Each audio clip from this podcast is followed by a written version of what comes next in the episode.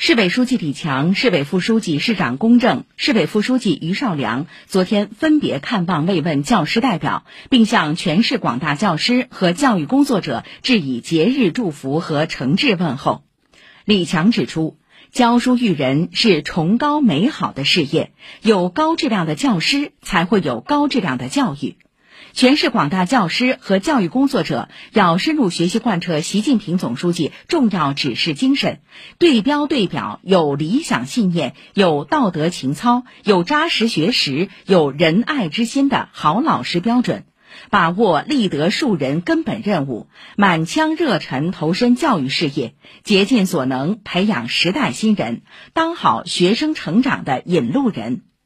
要扎实推进双减工作，充分发挥学校教书育人主体功能，大力弘扬尊师重教的社会风尚，推动形成优秀人才竞相从教、广大教师尽展奇才、好老师不断涌现的良好局面。宝山是人民教育家陶行知先生的第二故乡。多年来，以学陶师陶为特色，加强教师队伍建设，推出了优秀青年教师培养项目“青陶工程”。李强来到位于宝山的陶行知纪念馆，同青陶工程代表一起参观展览展示，深入了解陶行知先生生平和教育理念。在与青年教师互动交流时，李强说：“教师是人类灵魂的工程师，使命神圣，责任重大。”要继承发扬老一辈教育工作者捧着一颗心来，不带半根草去的精神，以赤诚之心、奉献之心、仁爱之心投身教育事业，教育学生学会求真，学会生活，学做真人。全市各级党委政府要持续关心关爱教师队伍，全力以赴办好人民满意的教育。今年九十七岁的王振义院士是国家最高科学技术奖获得者，首届上海市教育功臣。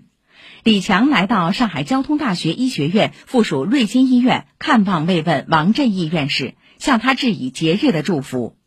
李强说：“城市建设发展需要一大批有志有为之人，他们的成长离不开广大教师的悉心培养，培根铸魂，启智润心。”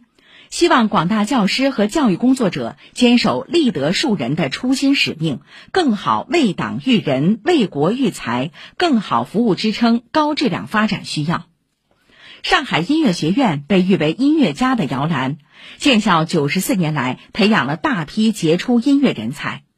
公正一行来到学院看望慰问著名小提琴演奏家、教育家于丽娜教授，并查看校园环境，听取学院师资队伍建设和人才培养情况介绍。